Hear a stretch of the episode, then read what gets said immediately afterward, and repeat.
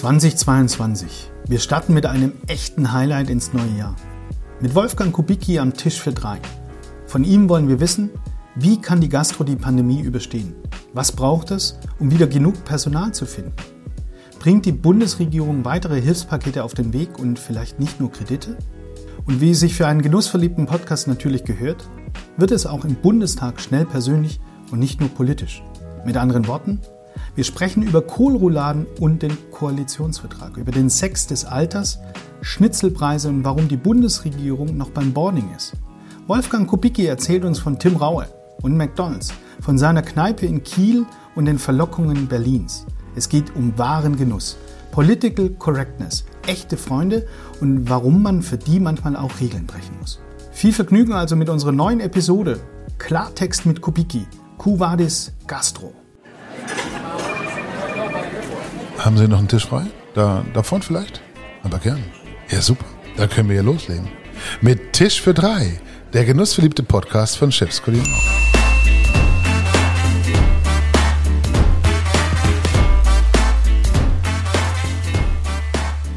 Frohes Neues, liebe Freunde. Herzlich willkommen zur ersten Episode im neuen Jahr. Ja, und das wir gleich mit einem wirklich ganz besonderen Gast starten, oder?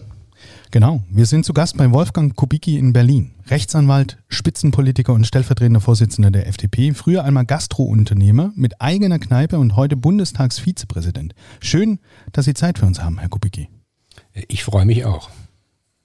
Wie geht es Ihnen? Altersbereinigt sensationell. Wir haben eine ganze Reihe spannender Themen vorbereitet. Es geht um den Menschen, Wolfgang Kubicki, um den Alltag im politischen Berlin, um die Zukunft der Gastronomie und natürlich unsere Aussichten für 2022. Vorher aber laufen noch ein paar Sekunden Werbung. Unter uns, liebe Freunde vom Tisch für drei, wenn jemand aus Bayern seinen Senf dazu gibt, freut sich Wolfgang Kubicki ja nicht immer. Eine Ausnahme aber gibt's. Senf, Mayo oder auch Ketchup von Devilei aus München lässt sich Kubicki als bekennender McDonalds-Fan natürlich gern schmecken. Die Soßenspezialisten von Devilei in der Foodservice-Welt noch bekannter zu machen, ja, ist indes kaum möglich. Denn Löwensenf und Bautzner, aber auch Kikkoman und Tabasco sind ja schon in aller Munde. Und doch gibt es immer wieder Neues. Klimaneutralen Senf zum Beispiel.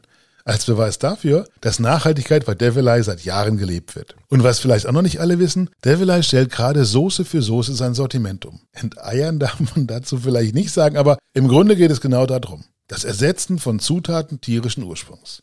Das betrifft übrigens nicht nur gelbe, rote oder weiße Klassiker, sondern eben auch Tortillas, Würzsoßen, Meerrettich, Sauerkonserven und was es sonst noch so von Devilei gibt. Schon heute kommen 75% des Sortiments ohne tierische Zutaten aus und sind trotzdem so lecker wie eh und je.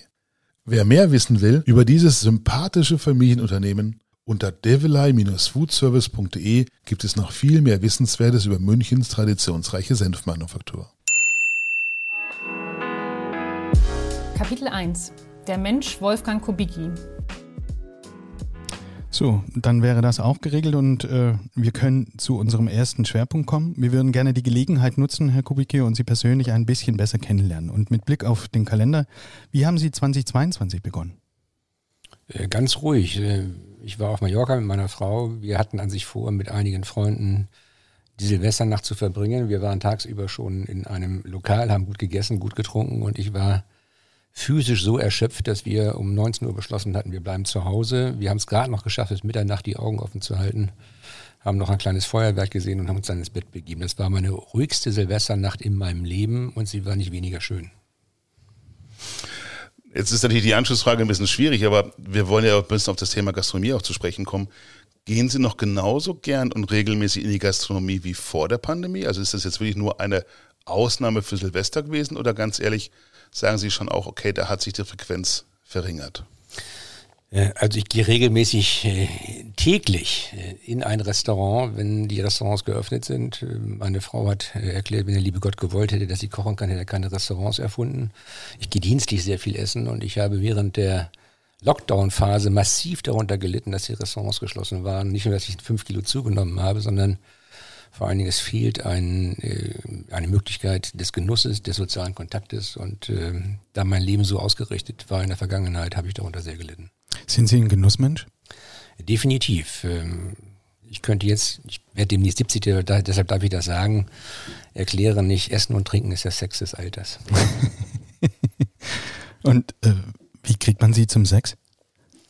Äh, erstens, indem er mich einlädt, zweitens, indem äh, man mir gute Lokale empfiehlt. Äh, Berlin bietet tatsächlich eine Menge Möglichkeiten, andere Städte übrigens auch. Und das ist immer wieder eine wirkliche Freude, wenn man feststellt, was Gastronomen nicht nur an Atmosphäre zaubern können, sondern vor allen Dingen, was Köche auf den Tisch bringen. Mhm. Ich selber bin ein Typ, ich gehe in gehe gerne in deutsche Küche zu Besuch, ich gehe gerne in asiatische Restaurants, ich bin weniger Südamerika-Fan. Wo können wir Sie so ein bisschen einordnen? Äh, wo sprechen Sie drauf an? Das ist unterschiedlich. Ich liebe italienische Weine. Ich bin Weinkulturpreisträger der Stadt Alzey für Scheurebe und Riesling. Ich liebe also auch deutsche Weine. Es Wie kommt wird auf, man das denn? Es kommt auf die, man wird berufen dazu. Äh, erstens war klar, dass ich ein Genussmensch bin und gerne Wein trinke. Daraufhin wurde ich eingeladen und ich habe mich offensichtlich in meiner Vorstellung bewährt, sodass ich dann bei Natur. Also man muss keinen Test machen oder sowas oder eine bestimmte Menge abnehmen, sondern das ist einfach. Abnehmen muss man nicht, man muss dann nur an einer Weinprobe teilnehmen. Mir hat bedauerlicherweise in Alzey niemand gesagt, dass man die 01 bei der Weinprobe nicht trinken soll. kosten muss. Das heißt, als ich mit meiner Rede begann, begann hatte ich knapp 1,7 Liter Weinintus, was oh. natürlich meinem Redefluss nicht geschadet hat, aber der launigen Stimmung äh, wirklich gedient hat. Nein, Scherz beiseite, es hängt wirklich von der Stimmung ab, äh, aber ich liebe äh, mediterrane Küche, italienische Küche, ich liebe leichte Küche. Mhm. Schwere deutsche Kost, so mit Schweinshaxen und so weiter, ist eher nicht mein Ding. Da ich aus Schleswig-Holstein komme, muss ich noch sagen, fast alle Kohlgerichte sind äh, bei mir wirklich hochwillkommen. Ich bin ein absoluter Fan von Kohlrouladen. Wenn es im Deutschen Bundestag Kohlrouladen gibt, ist es ein Muss für mich, daran auch teilzunehmen. Kochen Sie auch mal selbst? Ich meine, von Gerhard Schröder erzählt man sich, dass es erst den sanften Druck von Sojan Kim brauchte, ehe der Altkanzler mal am Herd stand. Ja, ich hätte das niemals an seiner Stelle veröffentlicht. Das sah nicht nur komisch aus, sondern ich habe auch gehört, ich bin mit mir freundschaftlich verbunden, dass das, was er auf den Tisch gezaubert hat, nicht gerade für eine größere äh, Anzahl von Menschen äh, geeignet gewesen wäre. Ich habe früher mal gekocht, auch mit Freunden. Kochen bedeutet ja immer viel Zeit, schon beim Einkaufen, schon beim Vorbereiten. Und äh, ab einem bestimmten Lebensalter mit den verschiedenen Funktionen, die ich habe, hatte ich diese Zeit einfach nicht mehr, was ich sehr bedauere. Zu meiner Kieler Zeit habe ich äh, im Restaurant 242 in der Holtenauer Straße, einige Kieler werden das kennen, mich einmal im Monat mit mehreren Freunden getroffen. Wir haben dann gemeinsam gekocht und immer noch einen weiteren Partner dazu eingeladen. Das waren immer sehr herausragend schöne Geschichten. Aber wie gesagt, wenn die Zeit fehlt, macht schnell kochen auch relativ wenig Sinn. Ich tue mich mit meiner nächsten Frage ein bisschen schwer, weil ich jetzt so ein paar Bilder im Kopf habe. Aber äh, was äh, ist für Sie Genuss? Äh, Essen und Trinken? Die Zeit auf Ihrer Motorjacht in Kiel oder auch mal eine intellektuelle herausfordernde Debatte hier im Bundestag? Das sind ja keine Gegensätze. Alles äh, drei kann sehr sehr genussfreudig sein. Ich liebe äh, die streitige Auseinandersetzung im mhm. Sinne von, von einem äh, Wortgefecht, einem Wortuell, das sich auf relativ hohem Niveau abspielen muss. Äh, ich genieße die Freizeit auf der Yacht. Übrigens, äh, da geht's nicht ohne Wein. Äh, weder beim Rausfahren noch beim Reinkommen. Und ich genieße Zeiten in, in Restaurants. Ich könnte jetzt so einige Empfehlungen für Berlin geben. Ich bin mit einigen der guten Köche in Deutschland auch freundschaftlich verbunden. Äh, und äh, das entspannt unglaublich. Also Essen zu genießen und auch zu wissen, was dahinter steckt an Aufwand äh, und dazu einen guten Wein zu haben und mit guten Leuten zusammen zu sein, mehr geht eigentlich. Wo hätte der Hörer jetzt eine Chance, Sie zu treffen hier in Berlin? In mehreren Lokalen. Sie dürfen die Namen, glaube ich, ruhig sagen, weil wir sind ja der genussverliebte Podcast ja. und äh, von daher äh, das die eine oder andere gastronomisch herausragende Leistung ich, zu erwähnen. Ich stelle die Frage, glaube ich, bei, bei, dem, bei dem Raume, das kann ich immer wirklich, immer wirklich empfehlen, ja. da fällt man nie rein. Ähm, es, wie gesagt, es gibt eine ganze Reihe von Lokalen, die meine Frau und ich aufsuchen. Übrigens ein Lokal, was ich empfehlen würde, wo das Preis-Leistungs-Verhältnis stimmt. Auch darauf muss man ja achten, ist das Good Time am, am Hausvogteiplatz. Ist äh, eine asiatische Küche, äh, wo man dann ein äh, Curryhuhn für 17 Euro bekommt und eine Flasche Wein unter 30 Euro und alles ist nicht nur genießbar, sondern wirklich gut. Das Bedauerliche in diesem Lokal ist, dass die Atmosphäre so ist, dass man das Gefühl hat, man sitzt in einer Bahnhofsvorhalle, aber weil es so laut ist, aber mhm. Äh, das macht dem Essensgenuss keinen Abbruch. Vincent Klink hat mal gesagt, der Wein ist nicht gemacht dafür, ihn glasweise zu trinken. Ähm, fällt sich das bei Ihnen ähnlich, Ihre Sicht auf die Dinge? Auf, naja, man fängt ja, man fängt ja auf jeden Fall immer mit einem Glas ja. an. Ja, okay. Und es muss nicht bei einem Glas ja. bleiben. Ich bin aber ein Anhänger äh, der Aussage, ich glaube, es war Oscar Wilde, der gesagt hat, nicht das Leben ist zu kurz, um schlechten Wein zu trinken. Mhm. Mein Kollege Matthias ist ein Sterneesser, ein Sternefresser, je nach äh, Ding, wie man das auslegen möchte, voller Neugier, immer auf der Suche nach innovativen Ideen und auch neuen Geschmäckern, gern auch vegan oder vegetarisch, jetzt im Januar sowieso. Ähm, wie ist es bei Ihnen? Ist das auch Ihr Geschmack oder sagen Sie, na, ganz ehrlich, äh, die Curry-Ente darf auch gerne eine echte Ente sein? Also ich wundere mich immer wieder, warum Menschen, die vegan oder vegetarisch essen, trotzdem Illusion aufrechterhalten wollen, sie würden Fleisch essen. Also einen veganen Burger macht für mich irgendwie keinen Sinn. Also ich sage, jeder soll das essen, was ihm wirklich schmeckt. Darauf kommt es ja entscheidend an. Ich bin eher jemand, der gerne Fisch und Fleisch isst, was noch wirklich real ist. Um es noch ein bisschen einzugrenzen, Fine Dining dann oder auch durchaus gern gut bürgerlich? Also darf es auch die klassische Scholle-Finkenwerder Art sein? Äh, Scholle Finkenwerder Art eher nicht, da ist mir dann viel zu viel Speck dran wahrscheinlich. Oder äh, Strander Butt kann ich auch mit Speck nicht, nicht, nicht ordentlich ertragen, warum man einen Fisch mit dieser Würze verhunzen soll, weiß ich es auch nicht ganz genau. Äh, aber gut bürgerlich kann es auch sein. Ich gebe auch zu, dass ich mindestens einmal im Monat zu McDonald's muss. Ich glaube, die haben in ihren Buletten die Suchtstoffe. Anders kann ich, mir, anders kann ich mir das nicht erklären. Aber auch das kann ich nachvollziehen. Einmal richtig schön bei McDonalds schlemmen, mhm. so ein Menü, sensationell. Und wie stelle ich mir das vor? Dann fährt äh, die Eskorte um Herrn Kubicki mit äh, drei Personenschützerfahrzeugen im Drive-In vor, oder? Dankenswerterweise brauche ich keine Personenschützer, deswegen habe ich das bisher abgelehnt, solche zu haben. Aber wir fahren tatsächlich dann bei McDonalds vor, gehen auch raus. Das kann ja. ich nur machen, wenn meine Frau nicht dabei ist. Okay. Meine Frau sagt, Fastfood kommt überhaupt nicht in Frage, geht sofort auf die Hüften, ist auch nicht nicht äh, nährhaltig, äh, nährwerthaltig, aber wie gesagt, ich bin ja häufiger dankenswerterweise alleine unterwegs. Ich glaube, es gibt wenige Menschen in, in der Republik oder äh, überhaupt, die überhaupt gar nicht zu McDonalds gehen. Und das ist mir als ehrlich da also wir können auch sagen Burger King, obwohl ja, mir, die, das, das, sind mir, das, sind mir, das sind mir die Brötchen, aber, die Brötchen zu lappig, okay. aber es gibt auch, kennt sich jemand aus. Aber, aber, die amerikanische Spezialitätenküche übrigens, übrigens gestern hat gepostet Meta Hildebrand, ja. die wir ja auch im Tisch für drei schon hatten, wie sie sich aufgrund der langen Schlange innen in diesem amerikanischen Spezialitätenrestaurant außen zu Fuß im McDrive angestellt hat. Mhm. Ja, sie ist auch bedient worden. Mhm. Normalerweise wird man der fortgeschickt. Also ich mit 16 immer, ja, aber inzwischen offensichtlich darf man sich auch im McDrive ohne Auto anstellen. Okay. Gut, dann, war, dann, war sie, dann war sie wahrscheinlich lange nicht mehr in solchen Lokalitäten, denn mittlerweile kann man äh, an äh, Computern die Bestellung aufgeben und bekommt sie per Tüte überreicht. Also man muss nicht mehr lange in der Schlange anstehen. Ja, es war Aber das, wie gesagt, ist wahrscheinlich auch erst zu kurz, damit sie das. Äh, Gibt es neben dem Kohl, den Sie erwähnen, aus Schleswig-Holstein noch ein weiteres, äh, exaktes, richtiges Lieblingsessen von Ihnen, wo Sie sagen, das ist mein absolutes Favorite? Also alles, wie gesagt, alles was mit Rotkohl zu tun hat, mit, mhm. mit Kohl zu tun hat. Rotkohl zu einer wunderschönen Entenbrust oder Grünkohl äh, im Herbst, also beginnt oh. ja im November, richtig gut gemacht. Übrigens anders als die Schleswig-Holsteiner das machen. Ich habe auch nie verstanden, warum die über Grünkohl Zucker und über, äh, über äh, Kartoffeln Zucker ausbreiten. Ich bin ja gebürtiger Braunschweiger. Bei uns ist der Braunkohl mit Bregenwurst das A und O. Äh, aber wie gesagt, es gibt kulinarische Unterschiede, regionalspezifisch. Die sollen das gerne tun. Für mich kommt Zucker auf Kartoffeln und Zucker auf Grünkohl nicht in Frage. Ja, niedersächsische Kartoffeln ist also noch ganz wichtig, weil damit tatsächlich eine, eine Gemeinsamkeit. Ich selber habe in Braunschweig auch studiert, bin ja Gifhorner von Geburt aus letztens. Ach. Und wir sehen das, ja, ja, also das ist von der die große Liebe zum Grünkohl kann ich mehr als nachvollziehen. Mit einer schönen Bregenwurst dazu gern geräuchert. Äh, kann man nur empfehlen. Unglaublich.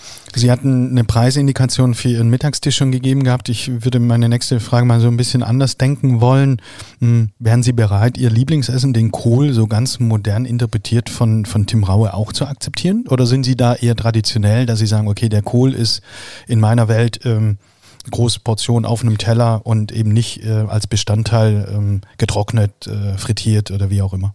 Äh, nein, ich würde also auch von Tim, gerade von Tim Raue, mhm. Raue würde ich jede Kohlvariante akzeptieren. Ich war interessanterweise mal mit meiner Frau in einem Berliner Restaurant, nennt sich Nobelhart und Schmutzig, mhm. soll, sollte angeblich nach einer Mitteilung der New York Times zu den 50 besten Lokalen der Welt gehören.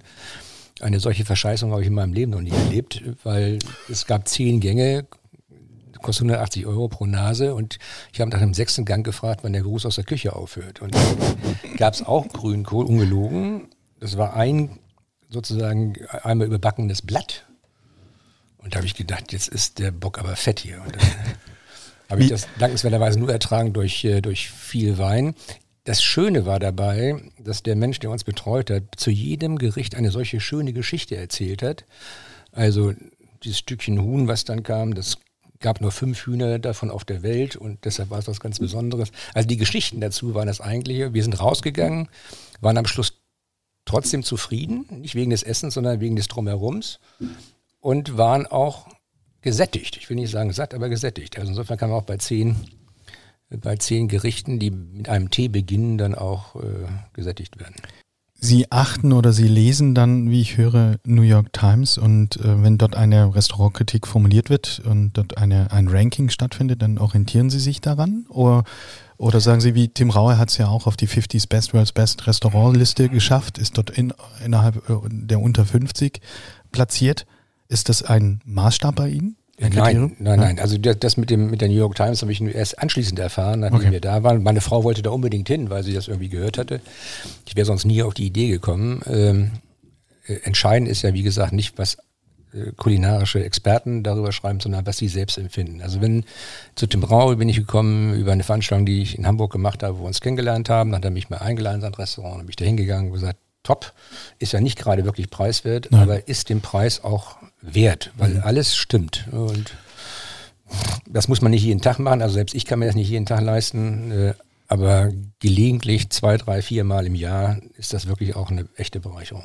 Ich würde gerne an der Stelle das Thema Preise noch ein bisschen plakativer machen, weil natürlich ähm, die Branche insgesamt momentan viel über Preise diskutiert nach oder im dritten Jahr mit Corona letztendlich nach Lockdowns und so weiter und so fort.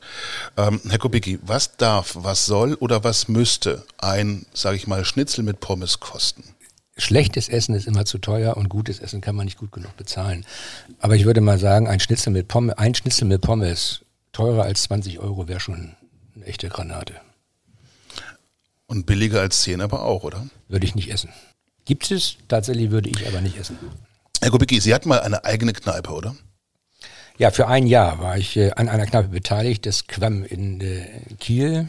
Das hieß damals Quam Quam, eine Studentenkneipe. 1980 bin ich dann ein Jahr lang äh, nicht nur vorm Tresen gewesen, sondern hinterm Tresen. Und was ist daraus geworden? Äh, die gibt's heute auch noch immer, die heißt ja heißt jetzt Dahorm, aber die gab's lange Zeit. Äh, hat sich dann ein bisschen etabliert, über Studentenkneipe dann zu Assistentenkneipe und jetzt ist es ein gutbürgerliches Restaurant geworden. Mir ist aufgefallen, dass nach einem Jahr es doch sinnvoller ist, vor dem Tresen zu stehen als hinterm Tresen, weil mein ganzer Lebenswandel davon beeinträchtigt worden ist und äh, ich mich entschieden habe, so gar nicht das gemacht habe, so toll das ist, das ist nicht meine Welt und deshalb habe ich mich dann auch anders orientiert. War ja während meiner oder nach meiner Studentenzeit, äh, unmittelbar bevor ich mein Jurastudium begonnen habe. Und Sie haben vorhin schon beschrieben, Sie haben keine Personenschützer. Äh, stellt sich der Hörer das eben vor, dass Sie äh, befreit, äh, flexibel äh, auf der Straße entlanglaufen können, in Restaurants gehen können mit ihrer Frau und das, das Leben tatsächlich auch genießen dürfen und können? Das ist in Schleswig-Holstein nahezu ausgeschlossen, weil mein Bekanntheitsgrad dort bei 98 Prozent liegt, bundesweit bei über 80 Prozent. Verrückt. Das ist wirklich verrückt. Dankenswerterweise ist es seit einigen Jahren so, dass ich äh, eher freundlich begrüßt werde als das Gegenteil und das entspannt ein bisschen. Und zu glauben, dass Personenschützer einen davor bewahren können, das irre einem nach dem Leben trachten, hat sich in der Vergangenheit schon nicht bewährt. Ich finde es angemessen, dass äh, der Kanzler, äh, die Verteidigungsministerin, von mir aus die Mitglieder des Kabinetts Personenschützer haben, damit der Staat dokumentieren kann, wir passen auf unsere Leute auf. Aber wir haben ja in der Vergangenheit schon gesehen, bei Lafontaine, bei Stäubel und anderen, gegen Irre ist nichts gefeit.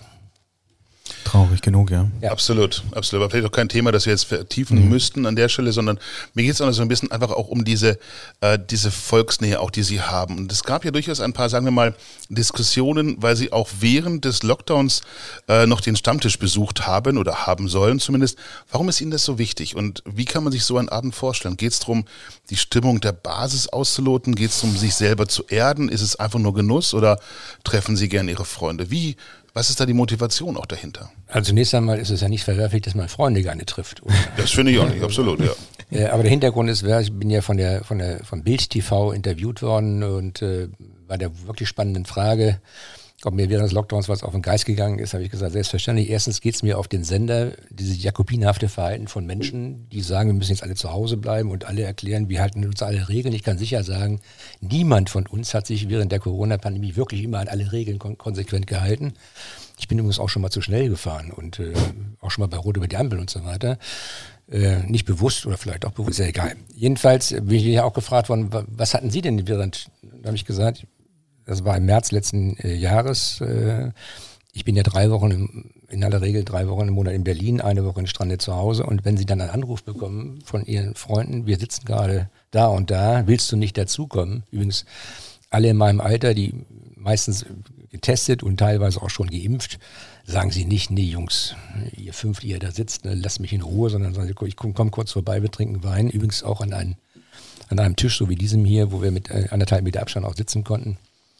Äh, nach drei Monaten der Entbehrung war das einfach, es ist zweimal in meinem Leben vorgekommen, ich bekenne mich schuldig, ich werde es auch nicht wiederholen, weil ich nicht hoffe, dass es einen erneuten Lockdown dieser Art geben wird. Also glauben Sie, Sie werden auch zukünftig äh, viel oder ausreichend Zeit mit Ihren Freunden in der Kneipe verbringen können? Äh, leider nicht, weil meine Freunde aus Strande schreiben mir dauernd, wann bist du wieder da? Nicht? Und Sie sind in Berlin? Ich bin in Berlin und äh, in Berlin ist die Kommunikation etwas eingeschränkt. Mein Arbeitstag beginnt um 7.30 Uhr und endet nie vor 23 Uhr und dann ist es ganz schwer, noch jemanden zu finden, mit dem man noch ein Gläschen Wein trinken kann. Als wir die, vielleicht darf ich das nochmal sagen, als wir die Wohnung in Berlin gesucht haben, meine Frau und ich, war in Sondierungsgesprächen 2017, hat sie mir eine SMS geschrieben, ich habe eine wunderbare Wohnung gefunden, sie springt mich gerade an und gegenüber ist eine Bar, die hat 24 Stunden geöffnet, hat zurückgeschrieben. Nehmen. Nehmen. Und es ist tatsächlich so, mittlerweile in den, in den Jahren äh, war es einfach so, wenn Sie um 23.30 Uhr nach Hause kommen, bevor Sie in die Wohnung gehen, gehen Sie nochmal kurz an den Tresen, einen Absage, einen Wein. Das entspannt unglaublich, Sie haben ein bisschen Kommunikation und dann können Sie auch in Ruhe ins Bett gehen. Kapitel 2 Das politische Berlin Sie haben Frau Dr. Merkels letzte Legislaturperiode miterlebt, Herr Kubicki, und waren jetzt einer der Geburtshelfer für die Ampel. Wie hat sich das politische Berlin seither verändert? Es verändert sich ja noch, denn die neue Regierung ist ja erst seit dem 8. Dezember äh, im Amt und ich sage mal wieder, die sind noch beim Boarding. Die sind alle noch nicht richtig angekommen. Das dauert ein bisschen, bis sie so Ministerien übernommen haben, bis Abläufe sich äh, etwas äh, verändern und konkretisieren.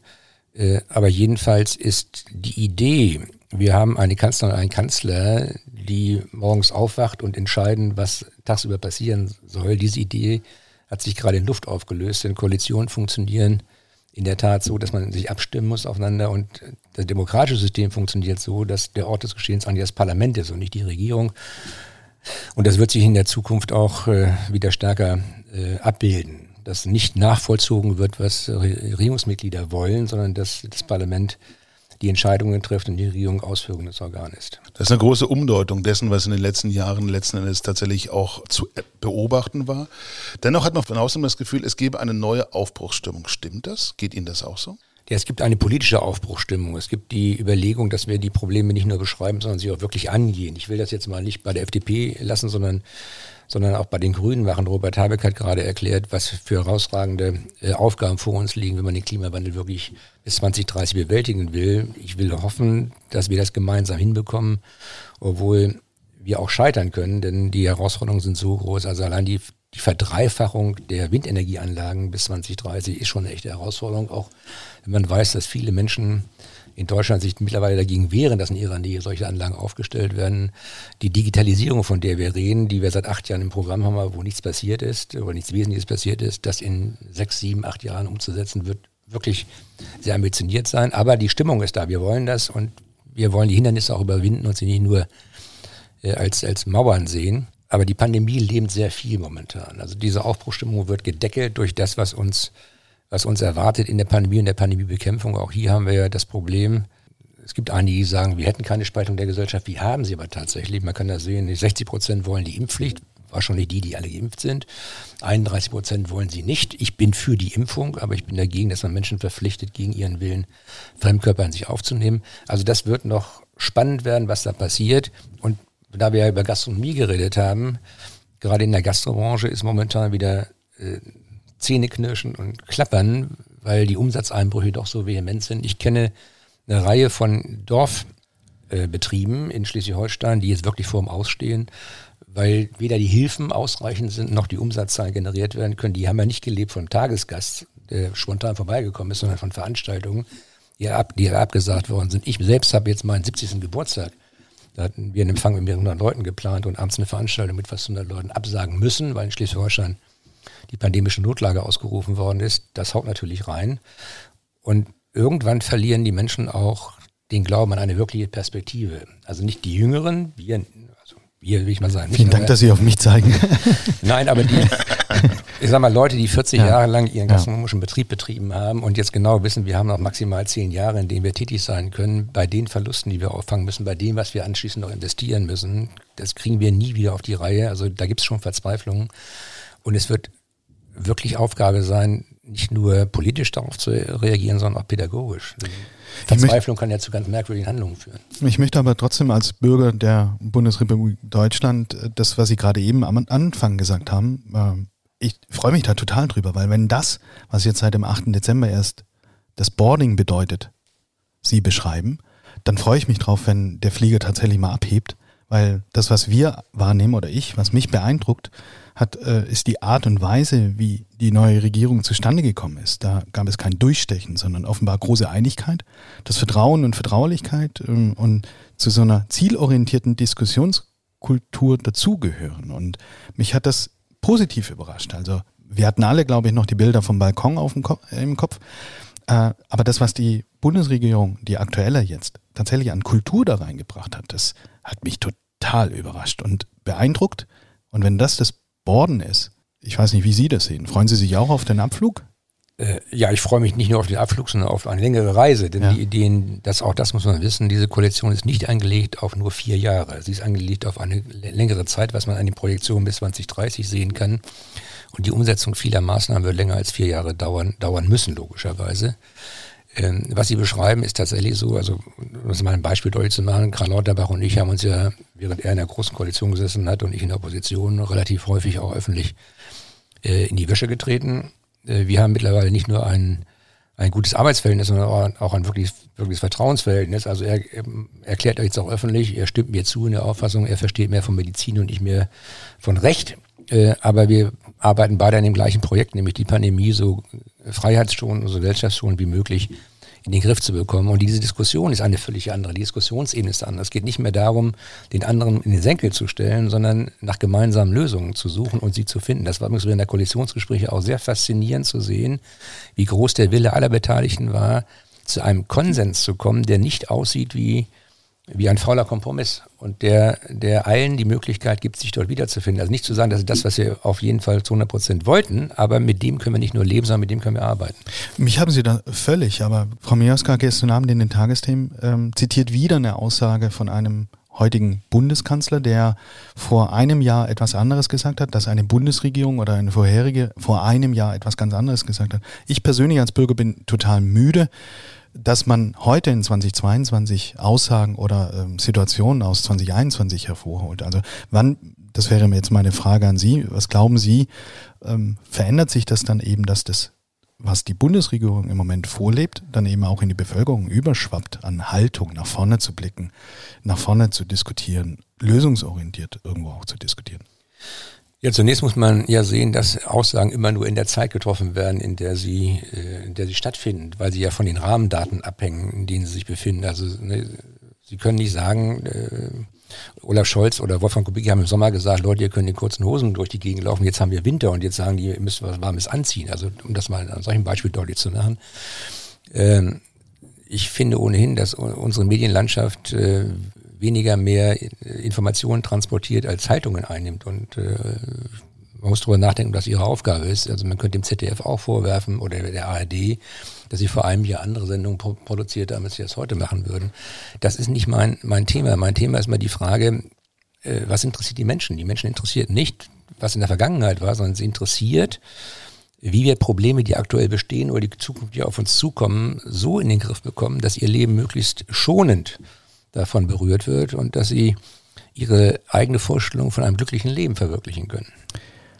Die Pandemiebekämpfung von Bundeskanzler Scholz mit einem General als Projektverantwortlichen bestimmt, äh, hat mir die Frage gestellt oder Ulf auch als Zaungast, gab es dann in dieser Sondierungsphase eben auch einen General, der ähm, die äh, Koalitionsparteien dann eben zusammengebracht hat? Ähm, äh, gab es da auch jemanden Verantwortlichen, der dann quasi jetzt heute diese sichtbare DNA oder dieses sichtbare Verhalten auch moderiert, anmoderiert, kontrolliert geführt hat? Also vielleicht darf ich mal auf den General zurückkommen. Der soll ja keine politischen Entscheidungen treffen, sondern die Logistik sicherstellen. Und dafür sind eben äh, Organisationen wie Bundeswehr oder Polizei von Natur aus besser geeignet als alle anderen. Die sind in der Lage, mit den knappen Ressourcen vernünftig umzugehen. Das war die, die Überlegung dahinter.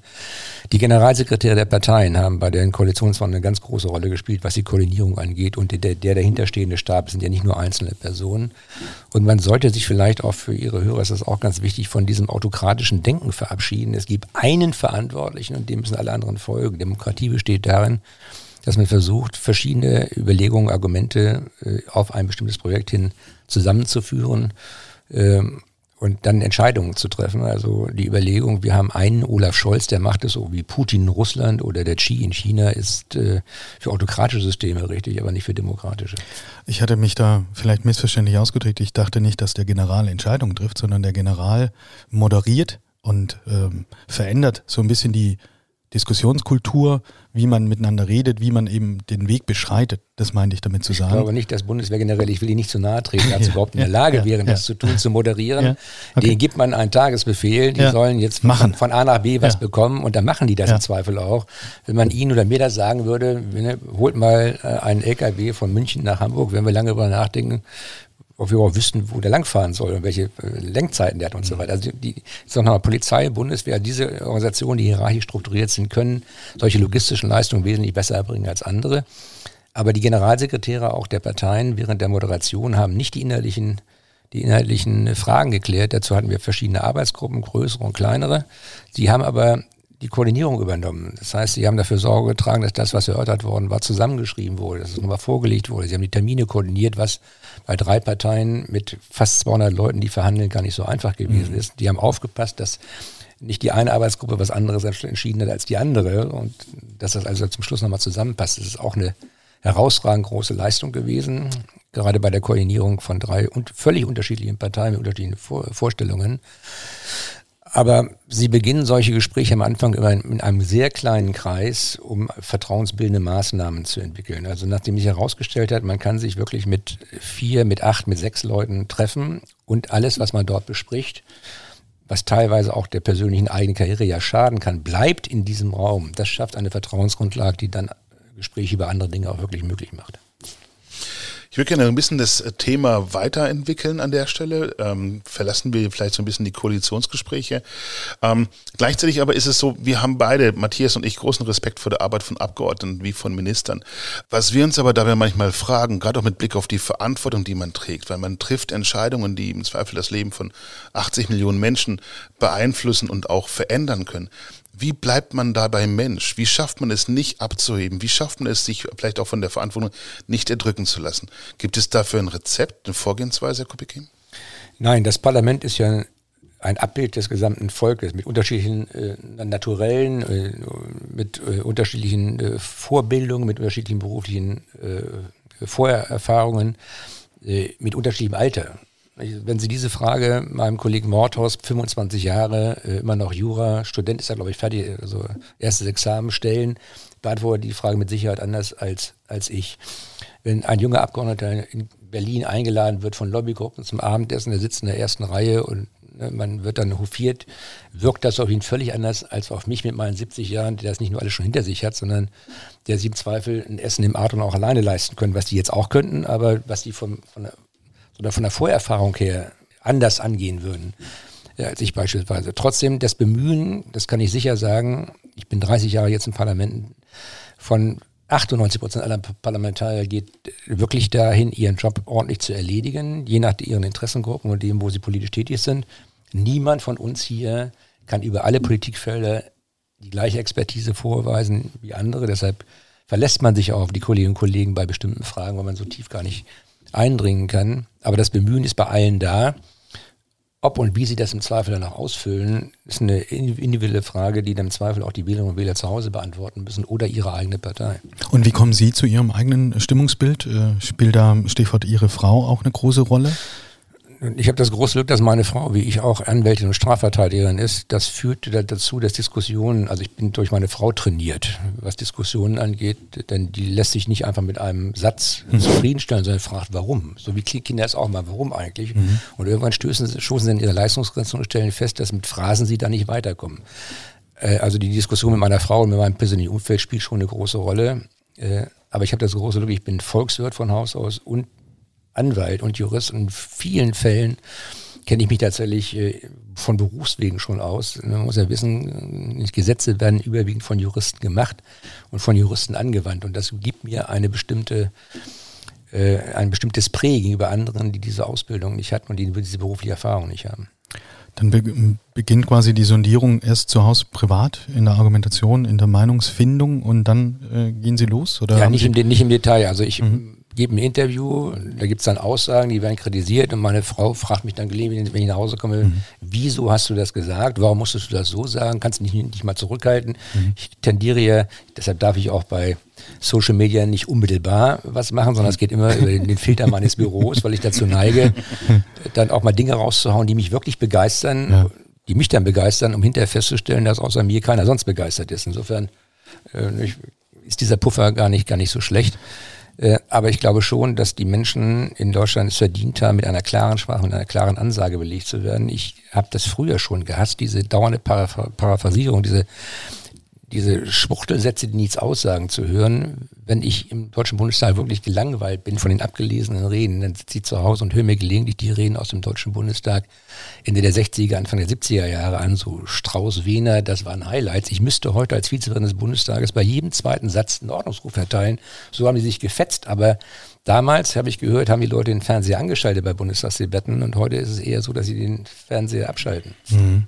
Man kennt sie, so wie Sie sich beschreiben, als Mensch mit, mit Ecken und Kanten, der eben seine Meinung ausdrückt, einen, der bemerkenswert offen das eben sagt, was er denkt und dabei mitunter wenig Rücksicht auf äh, Political Correctness nimmt. Äh, wie passt das mit Ihrem Amt? des Bundestagsvizepräsidenten zusammen? Muss man da nicht irgendwie besonders diplomatisch so ein bisschen weichgespülter unterwegs sein? Ja, das muss ich, wenn ich im Parlament meine Tätigkeit ausübe. Das muss mhm. ich nicht, wenn ich mich als Stellvertreter Bundesvorsitzender der FDP äußere oder als Mensch, als äh, Wolfgang Kubicki, als Person. Also zu erwarten, man kommt in das Amt und muss sich wie der Bundespräsident überall zurückhalten, ist ein bisschen naiv. Ich bin ja nach wie vor eine politische Figur, aber im, im Parlament selbst muss ich selbstverständlich bei Sitzungsleitung neutral sein und auch sonst äh, die Rechte des Parlaments gegenüber anderen wahren insgesamt. Also diese Differenzierung übrigens machen alle bei uns. Ich bin ja nicht der Einzige, der sich vehement öffentlich äußert. Meine neue Amtskollegin Katrin Göring-Eckert äußert sich in letzter Zeit ziemlich äh, vehement. Äh, Claudia Roth hat nie ein, äh, ein äh, Blatt vor den Mund genommen und deshalb schätze ich sie ja auch so sehr. Äh, ich glaube, Politik lebt auch davon, dass Menschen identifizierbar bleiben, selbst wenn sie in bestimmte Funktionen kommen. Das glaube ich auf jeden Fall auch. Und deswegen auch die nächste Frage, vielleicht Herr Kubicki. Kann es sein, dass wir es mit der Political Correctness manchmal übertreiben, gleichzeitig aber für echte Fehleinschätzungen oder Fehlleistungen eher selten die volle Verantwortung übernommen wird? Ich meine, dafür gibt es auch eine ganze Reihe von Beispielen. Wie sehen Sie das Thema? Ja, also ich höre ja mal wieder, dass Menschen politische Verantwortung übernehmen, die dann aber ohne Konsequenzen bleiben. Das ist also ein Lehrsatz. Nicht? Was ist Verantwortung, politische Verantwortung? Heißt es, ist das zurücktreten und sagen, okay, Pension nehme ich und ansonsten bin ich jetzt raus? Oder gibt es da auch mehr? Sollte es da mehr geben? Ja, zurücktreten könnte eins der Mittel sein, um, um der Verantwortung gerecht zu werden. Also wenn man wirklich einen schweren Fehler begangen hat, dann ist der Rücktritt die normale Folge. Man muss aber nicht zurücktreten für Fehler andere. Da muss man die, die Verantwortung sozusagen auch, äh, auch kenntlich machen. Nicht? Das macht ja keinen Sinn, dass wir, Ministerialbeamte dauernd äh, Unsinn fabrizieren und anschließend muss der Minister gehen. Da, wenn man das so zur Überlegung macht, dann überlässt man ja die Frage, wer besetzt äh, welches Ministerium im Zweifel der Ministerialbürokratie. Aber wenn ich das nochmal sagen darf, bei der Frage der Political Correctness, wer, wer sagt eigentlich, was Political Correct ist? Wer bestimmt das? Haben wir jetzt so einen, so einen Oberguru, der sagt, das ist jetzt noch erlaubt und das ist nicht mehr erlaubt? Ich hasse das wie die Pest, dass Menschen glauben, sie seien berechtigt, aus welchen Gründen auch immer, aus den Medien, aus der Künstler Szene aus Minderheiten zu erklären, was andere Leute sagen oder nicht sagen dürfen. Gut, ich muss jetzt nicht mehr Zigeunerschnitzel sagen, weil es Zigeunerschnitzel nicht mehr gibt, aber äh, ich habe mit meinen Freunden von den Sinti und Roma gesprochen, die das nicht als Diskriminierung empfunden haben, solange bis es als diskriminierend erklärt worden ist. ich glaube, da übertreiben wir es in der Gesellschaft auch mittlerweile richtig ordentlich, ja. dass man es äh, zunehmend, also dass die Meinung, die Gesamtheit das so ein bisschen dramatischer auch sieht. Also ich habe bei Negerkuss definitiv nie daran gedacht, das war so, hm.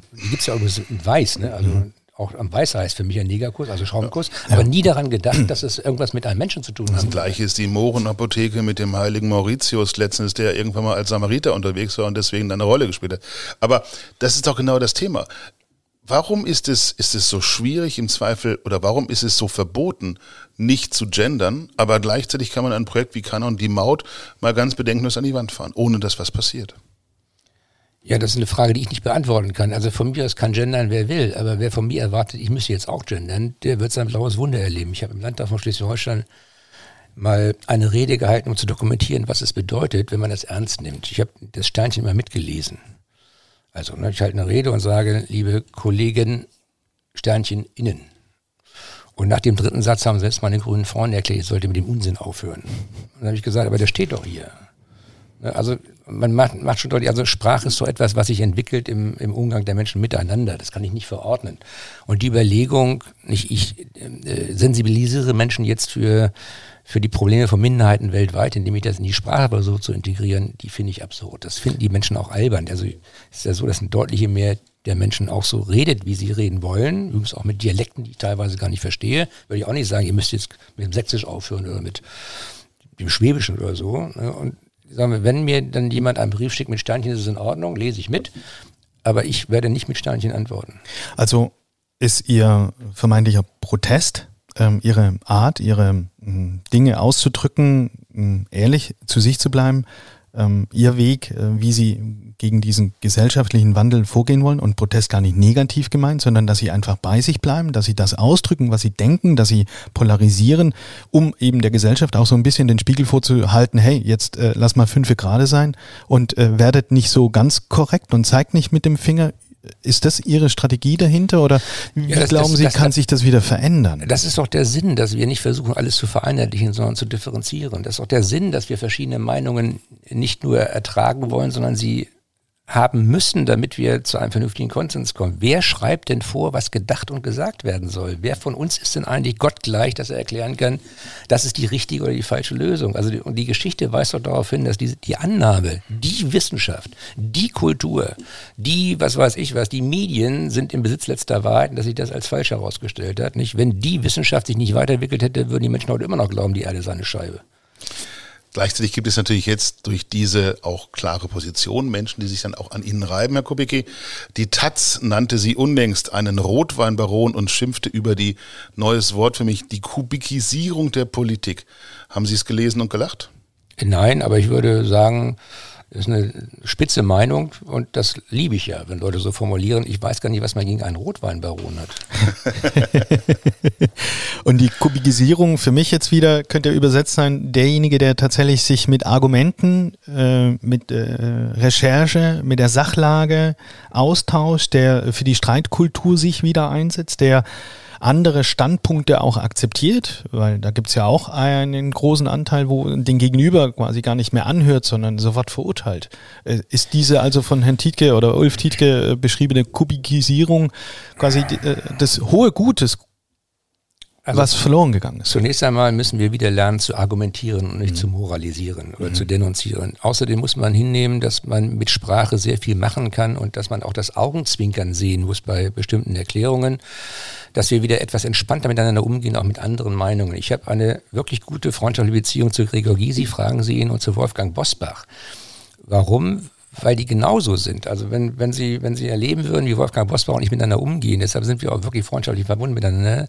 Sie hätten unheimlich Spaß auch an der politischen Diskussion. Sie hätten Freude an der, an der Art und Weise, wie man mit, mit, mit Formulierungen umgeht und wie man sich wechselseitig auch mal auf den Arm nehmen kann äh, und damit gleichzeitig auch zum Ausdruck bringen kann, was für einen Respekt man auch vor Leuten hat mit einer anderen Meinung, die die Meinung nicht nur gut vortragen können, sondern die sie im Zweifel auch begründen können. Also uns allen hilft auch mal gelegentlich darüber nachzudenken, ob die Position, die wir haben, tatsächlich doch die richtige ist, ob sie nicht vielleicht verändert hat. Also Nachdenken ist die Voraussetzung auch für vorausschauendes Arbeit. Und eben Respekt, wie Sie sagen, ne? für den Respekt, Gegenüber.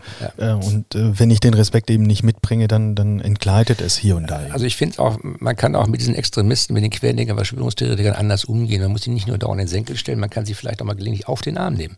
Also ich bin ein absoluter Fan von Dieter Nuhr, empfehle immer mir mal wieder mal anzuhören, was der so bringt und bin begeistert. Ich würde gerne gelegentlich im Parlament mal solche Reden halten, wie der bestimmte Sachen auf den Punkt bringt. Und äh, kann das ist eine schöne Idee. Gastredner Dieter Nuhr macht heute die Einleitung zur Kanzleraussprache. Ich werde ihn mal fragen, ob er, mal, ob er sich vorstellen kann, mir mal eine Rede zu schreiben für den Deutschen Bundestag. Aber was ich mir die Frage stelle, und äh, Sie machen das ja aus Herzenswünschen äh, und der Treiber, gibt es für Sie tatsächlich noch wirkliche Ziele und Wünsche und äh, ich als, Sie beschreiben mich als jung, vielen Dank für das Kompliment, ich habe äh, auch viel gelesen, da gibt es so Big Five for Life oder so eine Bucketlist, äh, die man äh, sich selber erstellt mit den Dingen, die man erreichen möchte. Also die Frage, haben Sie noch weitere politische Ziele und Wünsche?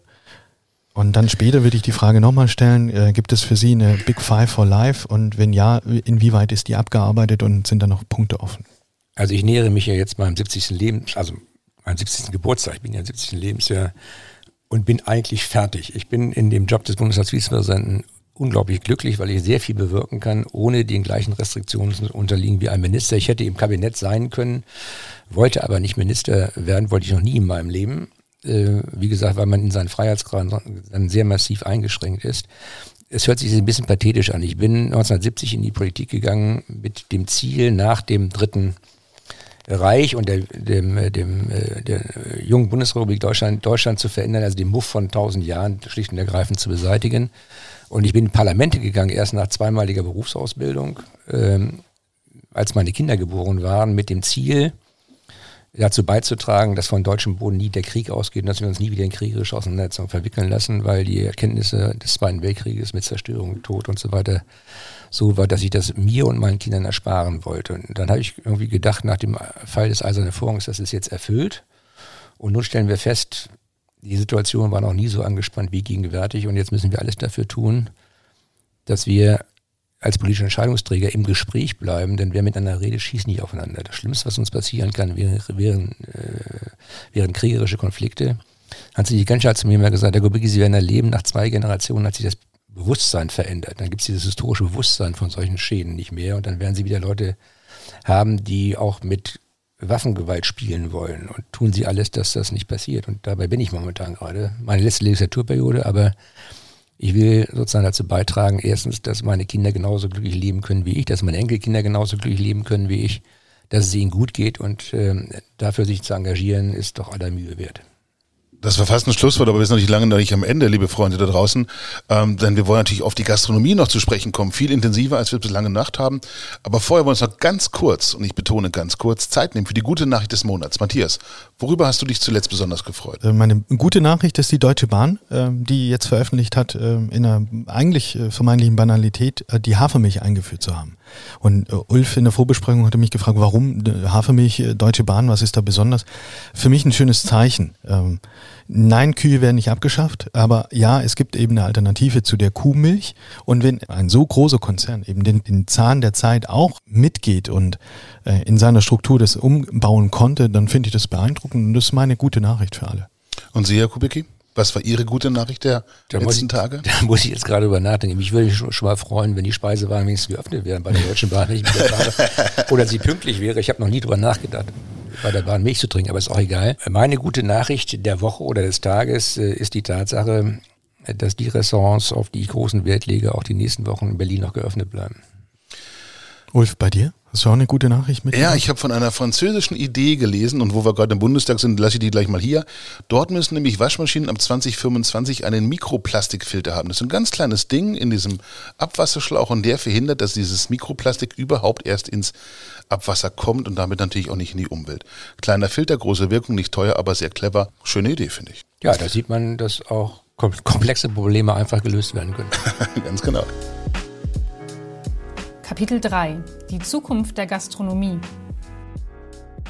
So, jetzt aber, Matthias, wir bekommen von unseren Hörern doch ganz sicher auf den Deckel, wenn wir nicht irgendwann auch nochmal viel intensiver auf die Gastro und die Hotellerie zu sprechen kommen, oder? Ja, ganz bestimmt, zumal es da momentan viele offene Fragen und vielleicht auch, ähm, wie Sie vorhin auch beschreiben, Unsicherheiten gibt. Äh, aber bevor wir ins Detail gehen, Herr Kubicki, welche Bedeutung messen Sie in der Gastronomie und der Tourismuswirtschaft in Deutschland bei? Äh, zunächst einmal tragen sowohl Gastronomie als auch Tourismuswirtschaft erheblich zum Bruttoinlandsprodukt bei. Und ich glaube, eine Gesellschaft, in der es keine ausreichende gastronomische Versorgung gibt, ist eine Gesellschaft, die nicht lebensfroh und auch relativ lebensunwert ist. Und man kann das übrigens feststellen als Deutscher, wenn man ins Ausland fährt. Ich bin ja ein absoluter Fan von Italien, Spanien und Frankreich, weil dort es schlicht zum guten Ton gehört, schon morgens in eine Gaststätte, in ein Café zu gehen, ein Croissant zu essen, einen Kaffee zu trinken oder mittags zu einem Essen ein Glas oder zwei Gläser Wein. Und diese Lebensform entspannt offensichtlich die Menschen deutlich intensiver, als äh, wir das in Deutschland gewöhnt sind. Ich glaube, viele unserer Probleme, das wechselseitige Neids und der Missgunst könnten, äh, könnten gelöst werden, wenn die Leute häufiger in Restaurants, Cafés gehen würden. Wir haben in dem Zusammenhang äh, einige Fragen von unserem Klaus Ommer, äh, an der Stelle herzlich gegrüßt, unserem Bereichsleiter Consulting für Hotellerie und Gastronomie bei uns bei Chefs Kulinar bekommen. Er berät und begleitet viele Unternehmer, gerade mit Blick auf Corona und deren Folgen. Genau. Und der Klaus Omm hat uns gebeten, mal ein Szenario zu schildern. Wir dürfen ja wohl alle davon ausgehen, dass die neue Bundesregierung die Themen Nachhaltigkeit und Digitalisierung in den Vordergrund stellen wird. So viel ist klar, glaube ich. Die Energiekosten steigen, bedeutet das. Der Mindestlohn mit 12 Euro soll auch kommen. Investitionen in zukunftsfähige Konzepte sind dennoch erforderlich. Und das angesichts von bereits verbrauchten Reserven und vielleicht nochmal zwei, drei Pandemiemonaten, die vor uns liegen. Allein über Preissteigerungen kann man das sicherlich nicht auffangen. Folglich sinken die bereits jetzt schon geringen Gewinnspannen weiter und viele mittelständische Familienbetriebe stehen vor dem Aus. Von daher, Herr Kubicki, wie sehen Sie die Zukunft der Gastronomie? Das ist jetzt eine sehr schwere Frage, die vor allen Dingen in der Kürze der Zeit nicht zu beantworten ist. Ich bin schon in Restaurants gewesen, wo sie nicht mehr bedient werden, sondern wo ein Roboter, also wo sie über ein Tablet ihre Bestellung aufgeben, ein Roboter bringt ihnen das Essen. Das ist irgendwie Schräg. Nicht, mehr meine Welt. Mhm. Ich kenne eine ganze Reihe von jungen Menschen, die finden das toll, die gehen da auch hin, die kennen wahrscheinlich gar nichts anderes mehr. Aber es zerstört meine, mein Gefühl von Atmosphäre. In Teilbereichen wird das möglicherweise die Zukunft sein, gerade auch um Personalkosten zu sparen, aber es ist einfach was anderes als das, was ich erlebt habe und was ich auch für erstrebenswert halte.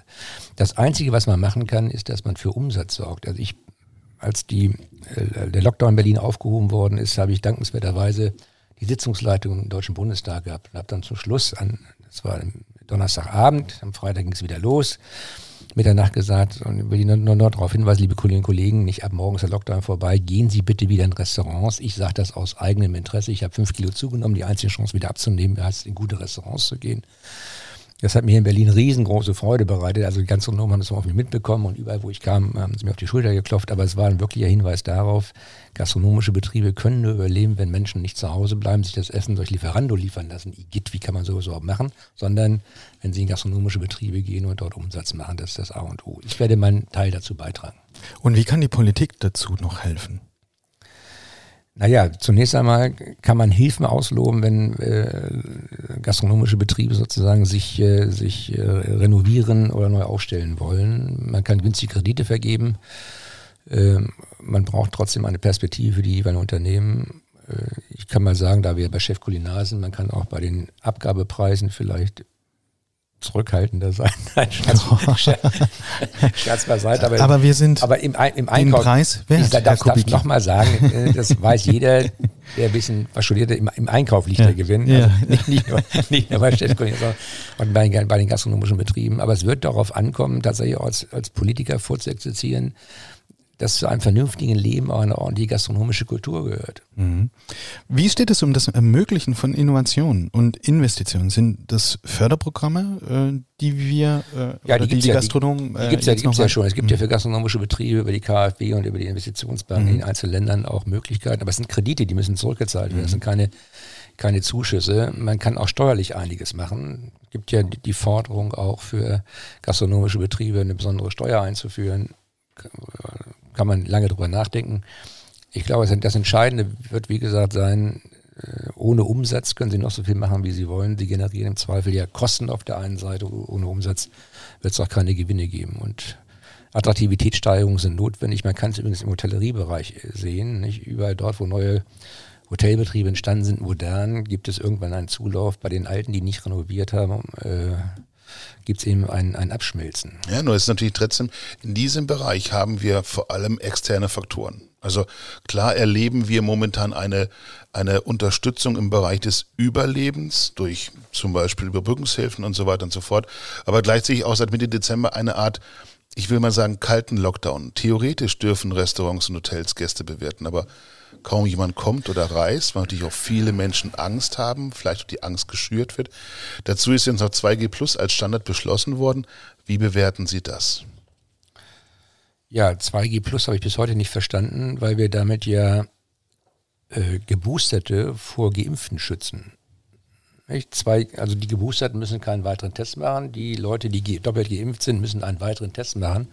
Stellt sich schon die Frage, warum? Weil wir jetzt Angst haben, dass die Geboosterten angesteckt werden? Oder also die Regel selbst, die, ich kann sie intellektuell nachvollziehen, aber sie macht eigentlich gar keinen richtigen Sinn. Und das Problem besteht darin, dass damit das Framing, wer geimpft ist, stellt keine Gefahrmedaille auf den Kopf gestellt wird. Denn wir dokumentieren damit ja, wir glauben, Geimpfte seien auch eine Gefahr für den Rest der Welt.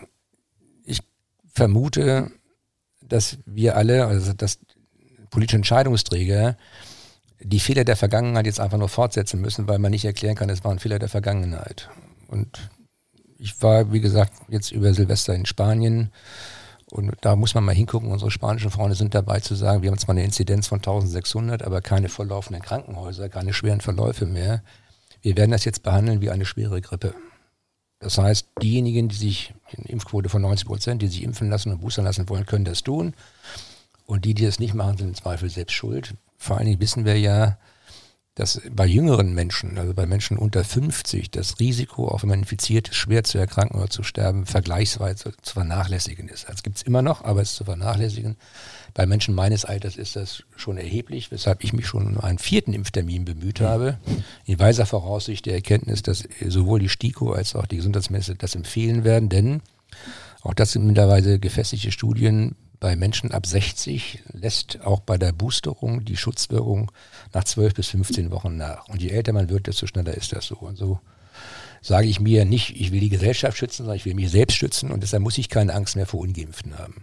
Ich kann völlig unbedenklich, wie ich das übrigens allen anderen auch empfehle, aus der Angstspirale herauskommen. Das Schlimmste ist, Angst essen Seele auf und Politik hat eigentlich die Verpflichtung, etwas Optimismus auszustrahlen, nicht den Leuten dauernd eine Depression zu verabreichen. Stichwort Optimismus. Sie sprechen vorhin ein spezielles Steuermodell für Gastronomie an. Wie steht es um das Thema Mehrwertsteuersenkung? Die 7% auf Speisen sind zunächst bis Ende 22 beschlossen, aber reicht das? Also meine persönliche Vermutung, meine persönliche Vermutung, ohne dass ich damit eine politische Aussage verbinde, ist die, dass wir äh, die, den reduzierten Mehrwertsteuersatz auch über Ende 22 hinaus behalten werden in diesem Bereich. Abgesehen davon, dass die Schäden, die angerichtet worden sind, wir wissen ja, wir laufen jetzt durch die Omikron-Welle, bis dahin, bis dahin gar nicht ausgeglichen sein werden. Und ich halte das auch für, für nachvollziehbar und für begründbar. Aber warum wird das unterschieden? Ähm, sind Kneipen, Bars und Clubs, die vor allem Getränke anbieten, und diese, da wird ja der Mehrwertsteuersatz nicht reduziert, sind diese Einrichtungen weniger schützenswert als Restaurants? Nein, äh, ich vermute auch wieder persönlich, ohne dass es eine politische Aussage sein soll, dass für diese Form der Steuersenkung, für die Freien Demokraten sich ja daran stark gemacht haben, es keinen Raum geben wird innerhalb der Koalition, in der wir uns befinden. Und zwar deshalb, weil alle staatlichen Einnahmen jetzt darauf konzentriert werden sollen, bis 2030 die Begrenzungen des Klimawandels in Deutschland tatsächlich auf den Weg zu bringen. Also das sind ja so Güterabwägungen. Ich könnte jetzt sagen, auch meine grünen Freunde sind Hedonisten, gehen auch gerne in, in Restaurants, aber die meisten, die ich kenne, haben ein solches Einkommen, dass ihnen diese Frage keine Kopfzerbrechen bereitet. Ja, aber bei aller Liebe zum Spiel, so viele Abgeordnete haben wir dann doch nicht, dass davon ja, die ganze Gastronomie leben kann. Bedauere das ja. auch, ja. nein, nein, Scherz beiseite. Ist immer die Frage, was ist darstellbar, was ist machbar, was ist möglich. Also eine politische Forderung der Freien Demokraten geht ja dahin, aber sie wird definitiv in dieser Koalition nicht umgesetzt werden können. Und dennoch sind laut der jüngsten DEHOGA-Umfrage immer noch äh, rund 75 Prozent der Gastronomen, die um ihre Existenz bangen. Ja, ich könnte jetzt, also ohne dass das jetzt gemein klingen soll, sagen, dass eine Menge Menschen um ihre Existenz bangen, nicht nur Gastronomen, Werftarbeiter an der Küste, Leute, die im äh, Tagebau unterwegs sind, Leute, die in Kraftwerken unterwegs sind, die stillgelegt werden sollen, ähm, Kulturschaffende. Es gibt äh, eine Million Menschen, die in dem Bereich der Kultur und äh, alles drumherum mit äh, Aufbauten und so weiter tätig sind für die es bisher gar keine Möglichkeiten gab, auch der Unterstützung. Das wird ja jetzt gerade erst nachgeholt. Die haben ganz große Sorgen. Viele Solo-Selbstständige haben große Sorgen. Selbst ich habe große Sorgen. Viele ältere Menschen haben große Sorgen, ob ihre Rente noch reichen wird. Also die Sorgen haben wir ja alle. Die spannende Frage ist, wie können wir diese Sorgen beseitigen? Das macht man nicht nur durch große Versprechen, sondern dadurch, dass man äh, erklärt, die Menschen müssen so schnell wie möglich in ihr normales Leben zurückfinden. Dann gibt es auch für Gastronomen wieder eine bessere Perspektive als gegenwärtig. Äh, nur zu erklären, wir warten jetzt darauf, dass der Staat uns Hilfe leistet, ansonsten tun wir nichts, wird uns nicht weiterhelfen. Auf Dauer wird keine Gemeinschaft, kein Staat es finanzieren können, was wir an Umsatzausfällen im gewerblichen und gastronomischen und selbstständigen Bereich haben. Die Branche leidet unter zwei alles überschattenden Problemen. Die folgende Pandemie und das Fehlen von Personal. Über die Pandemie haben wir jetzt viel gesprochen, über Personal noch nicht. Ganz direkt gefragt, Herr Kubicki, wie kann es die Gastro schaffen, wieder Kellner und Köche zu finden? Was ist da Ihre Idee oder das Konzept der FDP? Ich meine, Sie sind ja auch ein verlorenes Kind der Gastronomie, haben wir vorhin gehört. Gut, aber 1980 war es nicht so schwierig, in einer Studentenkneipe äh, Kräfte zu finden. Also Viele Studierende haben ausgeholfen, äh, waren auf geringfügigen Beschäftigungsverhältnissen angestellt und es war für sie auch eine Freude, weil es ja auch ein Kommunikationsraum war. Also Heute ist das offenbar alles nicht mehr der Fall. Der Branche fehlen Hunderttausende Arbeitskräfte. Oder muss man dann sagen, okay, wir verlieren einige Betriebe und damit werden auch wieder Arbeitskräfte frei? Oder was ist da die Idee wir der haben, Politik? Wir haben das Problem ja nicht, noch einmal, wir haben das Problem ja nicht nur in der Gastronomie, sondern auch in der Gastronomie. Wir haben das Problem in der Pflege, im Gesundheitsdienst, äh, eigentlich überall haben wir dieses Problem weil wir eine alternde Gesellschaft sind und immer mehr Leute aus dem Berufsleben ausscheiden und immer weniger junge Leute nachrücken. Also kann man das nur ausgleichen, ich wiederhole das, durch qualifizierte Zuwanderung. Wir müssen darum werben, dass Menschen, möglichst junge, möglichst gut ausgebildet nach Deutschland kommen, möglichst um hier auch Deutsche zu werden, um hier zu bleiben und dann die Lücken zu füllen, die jetzt aufgerissen werden. Denn aus dem Bestand heraus kann man sicher sagen, werden wir das nicht schaffen. Das ist ja ein Thema, das man von der FDP mehrfach schon gehört hat. Stichwort qualifizierte Zuwanderung. Gibt es da irgendwie einen Zeitplan? Gibt es einen Horizont, an dem man sagt, okay, das ist ein Thema, was wird 2022 im Parlament noch angesprochen werden wird oder dauert es länger? Nein, in der Tat, wir beginnen 2022 jetzt mit dieser Debatte, ist ja auch im Koalitionsvertrag festgehalten. Noch einmal, wir sind beim Boarding, also lassen Sie die mal allen Zeit bis Ende März, Anfang April. Da wird es in diesem Jahr noch angegangen, äh, weil das auch in der Koalition, wie gesagt, ein, ein wesentliches Thema ist. Denn wir müssen wissen, bis zum Jahr 2030 werden sechs Millionen Menschen aus dem Erwerbsleben ausscheiden, die nicht ersetzt werden können durch die eigene demografische Gestaltung. Also wir müssen wirklich was tun. Das betrifft nicht nur Gastronomie, es betrifft nicht nur Pflege, es betrifft, betrifft Polizei, Justiz, alles, was wir haben, über in, allen Bereichen ist es so, wenn wir hier im Deutschen Bundestag jetzt Kräfte suchen im IT-Bereich, dann finden wir nichts. Und das hat nichts damit zu tun, dass keiner will, sondern ist keiner mehr da. Und die wenigen, die da sind, werden mit höheren Preisen von anderen weggekauft. So einfach ist das. Also dieses Thema qualifizierte Zuwanderung oder die, die jetzt schon hier sind, die in der Ausbildung sind, dann nicht anschließend abzuschieben, weil sie unter Umständen bestimmte Kriterien der, des Bleiberechts nicht erfüllen, ist ziemlich hirnrissig. Also gucken, dass wir diejenigen, die in den Jahren, in den vergangenen Jahren zu uns gekommen sind, dann im Zweifel auch hier halten, gut ausbilden und in die jeweiligen Bereiche bringen, wo wir sie brauchen. Ulf und ich äh, diskutieren dann im Hintergrund auch immer wieder das Für und Wider. Vielleicht auch ein weiterer Aspekt ist ähm, die Arbeitszeit, äh, das Arbeitszeitmodell. Jetzt ist nach äh, 25 Hours, haben Sie vielleicht gelesen, und Arne Mund von der Halbersbacher Gruppe äh, ist jetzt auch vorgebrischt und propagiert die Vier-Tage-Woche. Er sagt, bis Ende des Jahres werde die ganze Branche, sprich die Hotellerie, auf eine Vier-Tage-Woche umstellen. Wie sehen Sie diese Entwicklung? Wenn das so ist, muss die Frage geklärt werden, was die anderen drei Tage passiert äh, im, Leben. Also noch einmal, ich bin ja für flexible Arbeitszeitmodelle. Wir wissen im gastronomischen Bereich selbst weiß auch, dass es Phasen gibt, gerade im Restaurants oder in Kneipen äh, oder in Bars, wo sie gar keinen Publikumsverkehr haben, wo es keinen Sinn macht, äh, sozusagen Leute acht Stunden im Haus zu haben. Und es gibt Bereiche, wo sie eben dann nicht um 22 Uhr zumachen können, sondern bis Mitternacht oder darüber hinaus bleiben müssen, weil eine Veranstaltung mit 200 Leuten, wo sie eine Hochzeit feiern, irgendwie um 22 Uhr keine Lust haben, nach Hause zu gehen. Also flexible Modelle, also Arbeitszeit-Content über einen Monat oder das Jahr gegeben, halte ich für viel sinnvoller, als starre Grenzen, die sich übrigens auch immer weiter auflösen. Das werden meine sozialdemokratischen Freunde noch begreifen. Je mehr Menschen wir ins Homeoffice schicken, desto mehr spielen Arbeitszeiten von 8 bis 18 Uhr keine Rolle mehr, sondern das Ergebnis eines Prozesses. Und ich glaube auch, dass wir gerade bei den Bedürfnissen der gastronomischen Betriebe, bei Saisonbetrieben darauf große Rücksicht nehmen müssen, denn ansonsten verlieren wir diese Betriebe am Markt. Ich will da nochmal ganz konkret nachfragen, weil Sie das Thema Veranstaltungen und Hochzeiten gerade angesprochen haben. Nach dem Arbeitszeitgesetz ja. dürfen Hochzeiten gar nicht so sein, wie wir sie früher alle gefeiert haben. Also ich meine, Hochzeiten feiern haben Sie mehr Erfahrung als ich, Herr Kubicki. Sie, war, weil Sie waren, glaube ich, dreimal dabei, ich erst einmal. Jedes Mal ähm, schön. Aber das jedes war Mal jedes Mal schön. schön. Und das, Sie haben sicherlich auch nicht um 22 Uhr ne? aufgehört, weil letztendlich die 10 Stunden äh, Schicht des Personals erreicht war. Äh, ja, wir haben auch nicht aufgehört und äh, dankenswerterweise haben die äh, Betreiber unter Umständen unter sagen wir mal, kreative Auslegung flexibler, flexible Auslegung genau. der gesetzlichen Grundlage nicht darauf bestanden, dass wir dann auf Frühschluss machen müssen, was dem Umsatz übrigens nicht geschadet hat. Aber warum muss man das überhaupt den Menschen vorstellen? Sie müssen mir diese Frage jetzt nicht stellen, weil ich ein Gegner genau dieser Regelung bin. Ich halte das für eine überholte Regelung. Die, sie, hatte mal eine Begründung, als es noch um die Ausbeutung von, von Arbeitnehmern und Arbeitnehmern ging, aber über diesen, dieses Stadium sind wir hinaus. Also wer heute noch versucht, seinen Arbeitnehmer auszubeuten, der hat nicht mal alle Tassen im Schrank, weil er den über kurz oder lang verlieren wird. So groß ist ja der Sog auf dem Arbeitsmarkt. Und deshalb glaube ich, dass Flexibilisierung das A und O ist, nicht nur um das Überleben der Branche zu sichern, sondern auch um die, die individuellen Interessen der Arbeitnehmer und Arbeitnehmer äh, zu berücksichtigen. Denn ich sehe das ja bei mir im Büro hier. Nicht? Also ich will jetzt nicht sagen, da kommt es nicht darauf an, wann die hier sind. Das Entscheidende ist immer das Ergebnis und nicht die Frage, wie lange hat jemand dran gesessen. Wenn mein Mitarbeiter, der jetzt hier gegenüber sitzt, eine Aufgabe innerhalb einer Stunde erledigt, dann kann ich doch nicht sagen, bleiben Sie noch sieben Stunden hier sitzen, weil das hier so schön warm ist.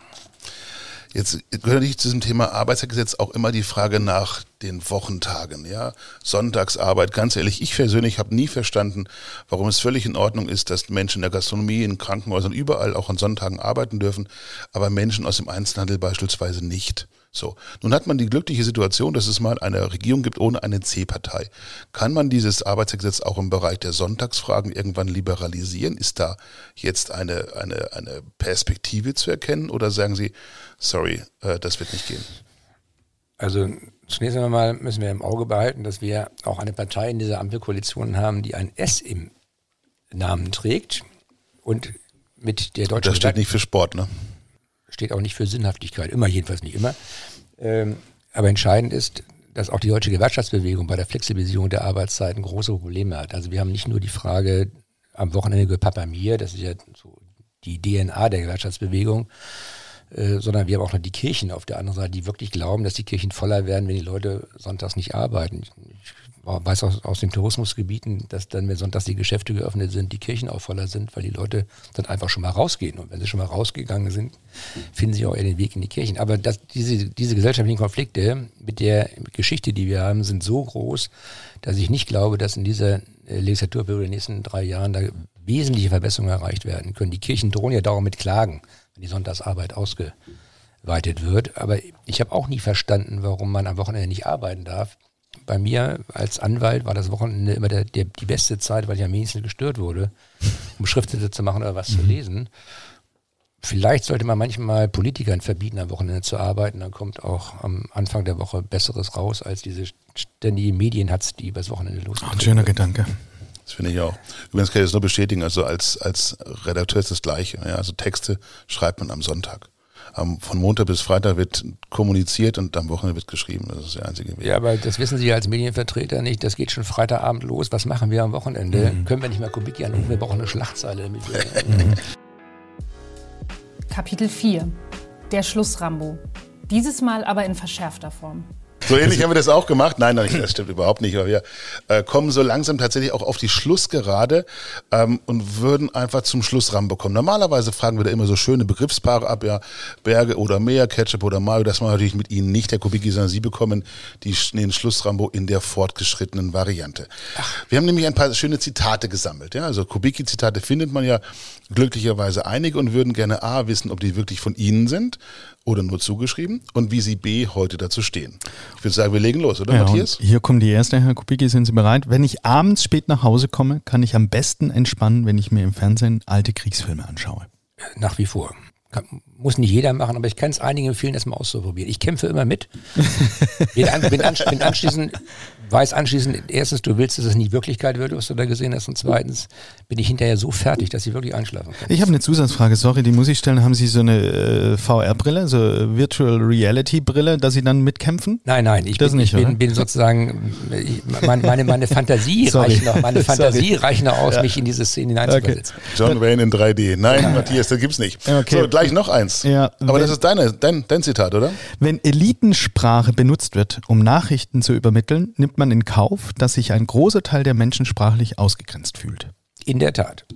Ist das so, dass viele Menschen vieles von dem, was in Nachrichtensendungen produziert wird, nicht mehr verstehen? Das dritte ist schon ein paar Jahre alt. Ich würde in Berlin zum Trinker werden. Ich bin inzwischen zum dritten Mal verheiratet und ich will auf keinen Fall auch diese Ehe ruinieren. Ja, das Zitat ist nicht vollständig. Ich würde in Berlin zum Trinker oder vielleicht zum Hurenbock werden, das habe ich gesagt. Mittlerweile bin ich sittlich moralisch gefestigt. Äh, vor allen Dingen ist meine Frau ständig bei mir. Sehr gut. Äh, ich habe noch eins gefunden. Vielen Impfpflichtbefürwortern scheint es um Rache und Vergeltung zu gehen.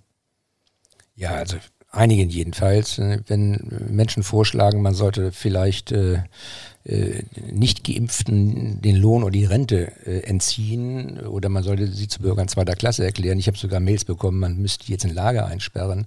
Dann ist das kein Hinweis darauf, dass man argumentativ für die Impfpflicht werben will, so wie ich das tue, sondern ein Hinweis darauf, dass man glaubt, die seien schuld an der Pandemie, was falsch ist und deshalb müssten sie weggesperrt werden.